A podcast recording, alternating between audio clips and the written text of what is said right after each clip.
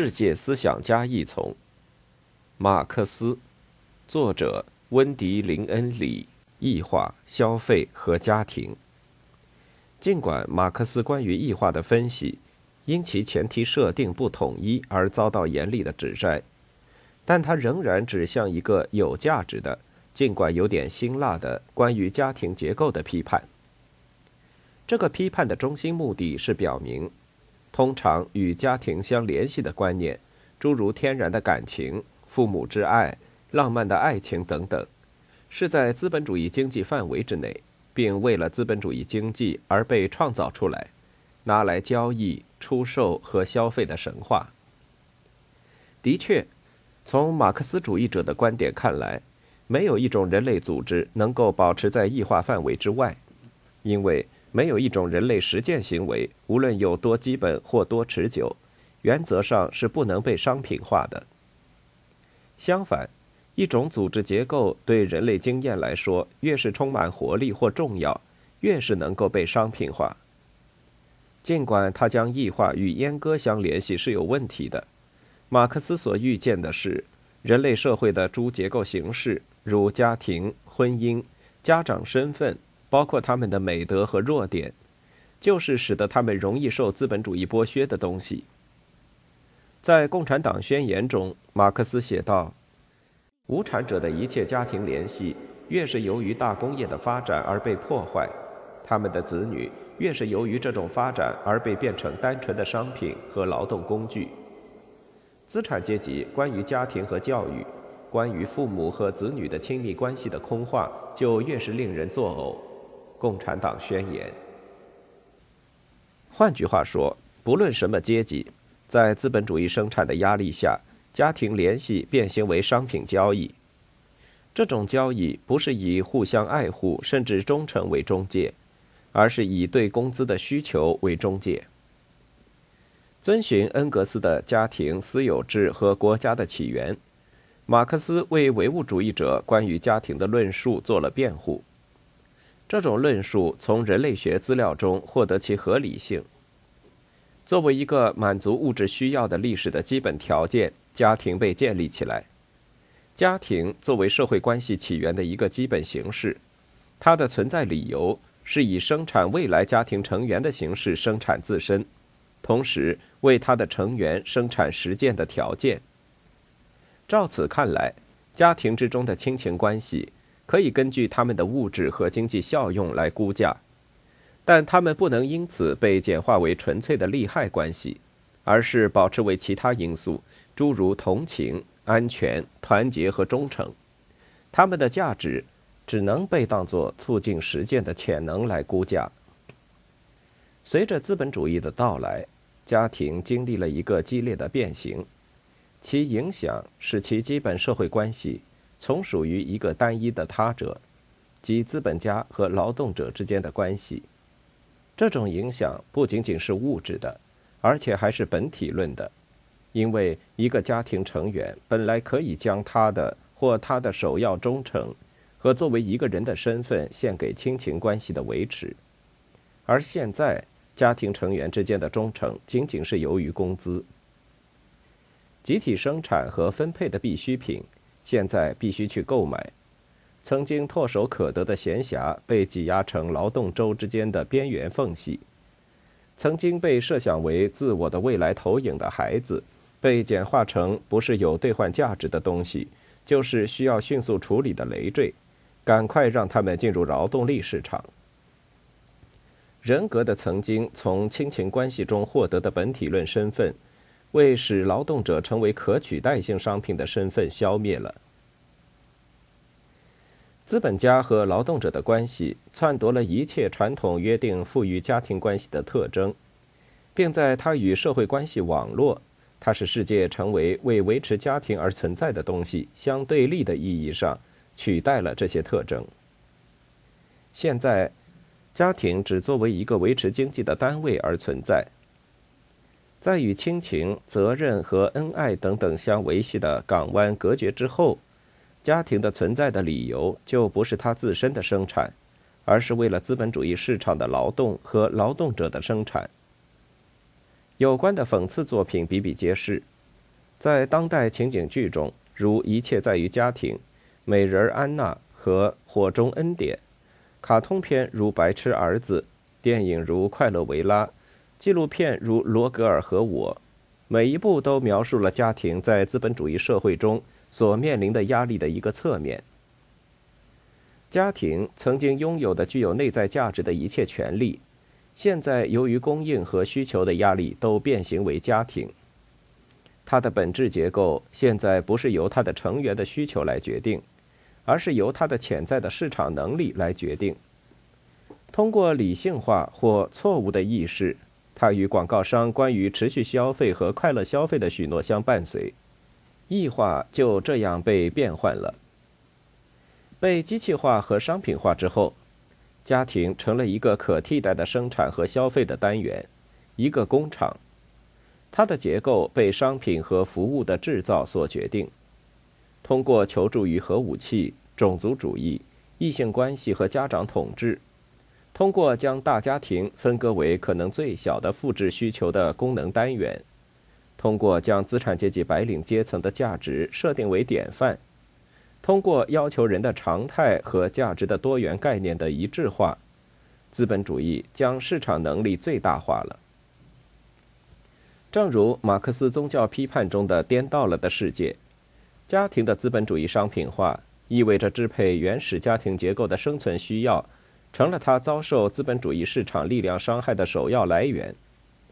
奉献成了义务，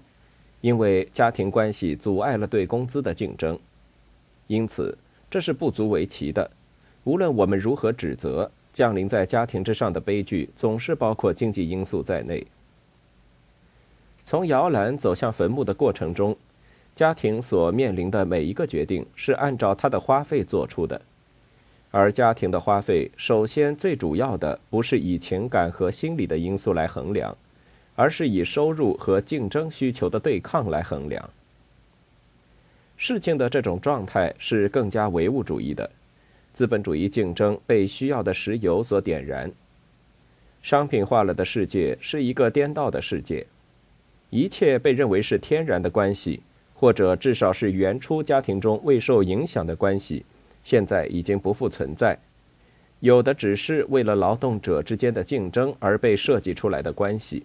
它有助于降低工资。家庭变得如此奇形怪状，马克思曾经哀叹他的天然形态的丧失。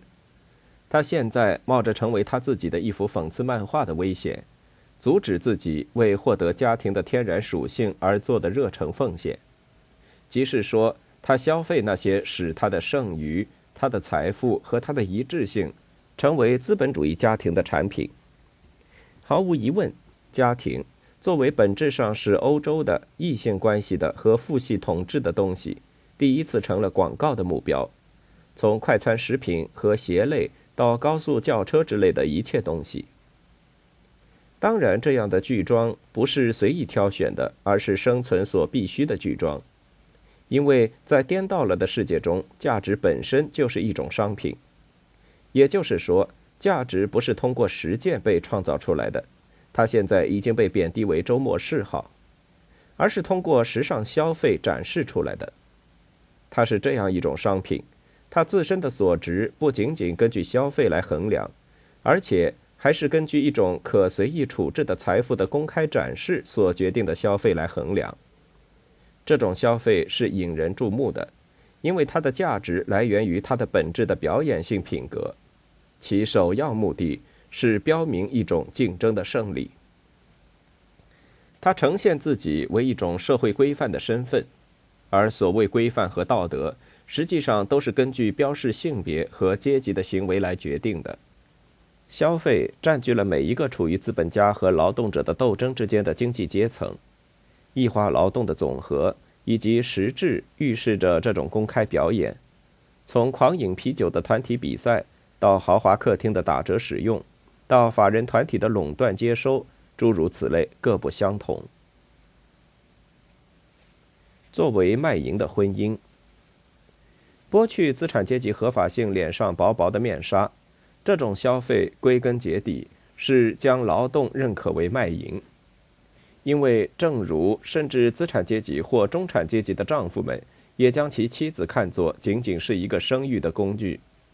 资本主义范围之内的一切关系，根据他们的用途来界定，当然同样如此。举一个例子，在家庭的范围之内，马克思写道：“资产者原来是把自己的妻子看作单纯的生产工具的，他们听说生产工具将要公共使用。”自然就不能不想到，妇女也会遭到同样的命运。他们想也没有想到，问题正在于使妇女不再处于单纯生产工具的地位。其实，我们的资产者装得道貌岸然，对所谓的共产党人的正式公妻制表示惊讶，那是再可笑不过的了。公妻制无需共产党人来实行，它差不多是一向就有的。《共产党宣言》。至少有三个特征将夫妻关系等同于卖淫关系。首先，这一关系本身是建立在一种分派给作为妇女的妻子的交换价值之上的，比如按照生育的工具来计算她的价值，她的丈夫通过她，根据既有利于作为劳动者的自身生产，也有利于作为劳动者的再生产的原则来实现各种交易。其次，在生产工具是妇女的身体的意义上，它的价值或功用是根据它的性服务和生育服务的表现来决定的。这种交易尤其是物质的，它与产品和闲暇一样是可以被商品化的。最后，在公众中，妇女是有待使用的商品的观念，证实物质身体对性和生育劳动的取代能力。一方面。应招女郎或街头女郎的经济地位比妻子更有保证。妻子们依赖于他们的丈夫供养他们的善良意志，因而这种交易关系或多或少是间接的，隐藏在婚姻关系的浪漫外表的后面。妓女与嫖客的交易不需要任何东西，如作为资本主义家庭的前提的感情和忠贞的虚饰。另一方面，作为公妻的完美榜样。几乎没有东西可以保护妓女避免最糟糕的剥削，包括最暴力的。作为身体的妇女，就是被操的命运。但是，正如《共产党宣言》所说，资产者的妻子们的命运只不过稍稍好一点。公妻制是一向就有的。卖淫很少用“公共妻子”这样的话来掩盖，它就是婚姻和家庭的真理，因为躲在消费的技巧后面的。是资本主义的疯狂的贪求，或者崇拜工资的命令。这一推理的一个批评是：如果卖淫可以描述在资本主义范围内妇女作为妻子的地位，那么他在捕捉大多数男人的命运方面是失败的。作为劳动者，与妇女被等同于妓女一样，男人可以被描述为工资的娼妇。以下是我对这一批评的回答。那位丈夫为了工资与我一样，在每一天的同一时间工作。我们的工资的差别是在那个时间和地点所被期待的东西。工资劳动的非一元结构并没有使它更少的被妓女化，只不过略有差别而已。如果他和我当时处于同一个工资档次的话，他就会很容易发现，这是对他作为一个男人的自我价值的又一个侮辱。这有力地说明，一切劳动都是卖淫，即使其结果有性别差异。如果他曾经有加入一个革命团体的机会，以推翻他遭受的经济压迫，那么显然他必定会加入这样的团体。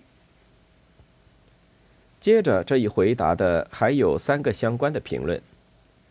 首先，男人和女人的身体都代表了可替代性劳动，在这一意义上。他们可以被认为是同等的妓女化的。自命为自由市场的民主促进者们，应该用冷静的安慰来接受这一事实：同等的被剥削机会，并不是欢呼雀跃的理由。第二，无论男人的异化来源于他们的劳动的妓女化的观点是否正确，它绝不削弱我们前面对作为阉割的异化的分析的力量，而毋宁是相反。其潜在的含义是，降临在一个男人身上的最糟糕的悲剧是，他被变成为一个女人，被阉割了的妓女，一个与马克思的变种的父权体系假定相一致的指数。马克思将资本主义社会中的妇女作为公有之物的典范，认为妇女是有待于共产主义革命来解放的其中一类人。这不仅暗中为无产阶级男子保留了一个十分重要的政治特权，而且可以被理解为一系列对被阉割的父系特权的补偿。第三，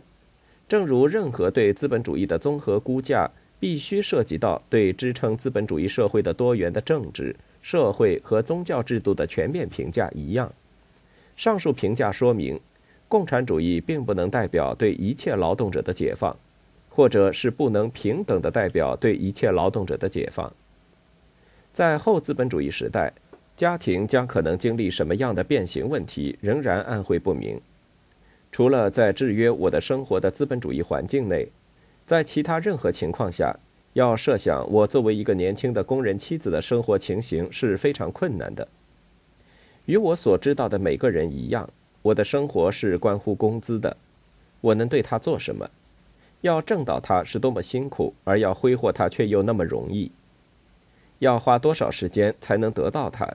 以及为什么别人似乎总是拥有更多？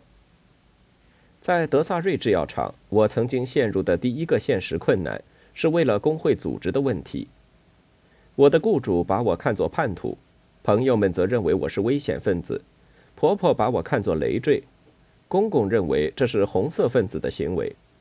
我丈夫则认为这是对他的时间的篡夺，同时也是一种对女人气的威胁，因为它是根据独立决断之类东西来界定的。